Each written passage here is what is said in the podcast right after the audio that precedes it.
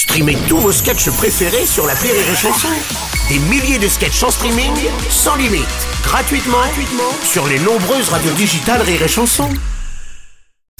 La drôle de chronique La drôle de chronique de Rire et Chanson. La drôle de chronique avec Laurent Barra ce matin. Mon cher Laurent, tu as vu qu'Apple a présenté la semaine dernière son casque de réalité virtuelle à presque 4000 euros. Toi qui es hyper connecté, tu vas te laisser tenter par ce casque Bien sûr que je vais me laisser tenter, Ah, Bruno. non, Bah, justement, ce matin, avant d'arriver en studio, j'ai appelé le directeur de Rire et Chanson pour lui demander une petite avance de 3500 euros. ce à quoi il m'a gentiment répondu. Ouais. Hein, euh, certainement Ah un oui. petit problème de réseau. Ouais, ça va, ça va, ça va. Ah, 4000 euros, ça fait beaucoup quand même, mais comme on dit, hein, on n'arrête pas le progrès. Je voudrais d'ailleurs avoir une pensée émue pour Pierre Belmar, qui même s'il était le meilleur vendeur de France, bah il aurait eu du mal à le vendre ce truc-là. Bonjour à toutes, bonjour à tous. Bienvenue dans ce 567e numéro de Téléachat. Alors, qu'est-ce que nous avons là Euh, Des lunettes de ski connectées qui vont vous permettre d'échapper à votre réalité virtuelle de merde. Oubliez le réchauffement climatique, la retraite à 64 ans, la prostate qui siffle, vos enfants HPI qui vous cassent les couilles.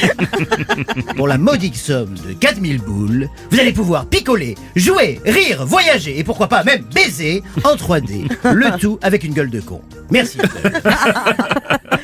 Ouais, Ce casque risque d'être une révolution. À terme, il pourrait remplacer la télé, le cinéma et le téléphone, il paraît. Et même le cerveau humain, tu vois. Ah bon Vu qu'Apple nous l'a progressivement sucé. La preuve, c'est quatre enfants de 1 à 13 ans, issus du peuple indigène, dont, dont indigène, dont la, donc à la base de très mauvais clients Apple, qui ont survécu à 40 jours, 40 jours dans la forêt amazonienne, sans Instagram, sans TikTok, sans Waze pour se repérer, ni même un code Wi-Fi. Eh oui, pauvre gosse. Ah, euh, juste avec leur cerveau, Bruno. Leur cerveau est ce que leurs ancêtres leur avaient enseigné. hein. On enseignera quoi, nous, à nos enfants? Alors, l'influenceur Thibaut Inchep, eh ben, il a dit que pour avoir un max de vues, eh ben, il fallait publier tes vidéos avant 18h. C'est important. T'imagines 40 jours. Moi, tu me laisses 16 minutes dans Paris sans l'application plan. Eh ben, on me retrouve sur la colline du crack à chanter Bella Ciao en gréco-albanais. Ah, Bella Ciao, Bella Ciao, dobro, dobro.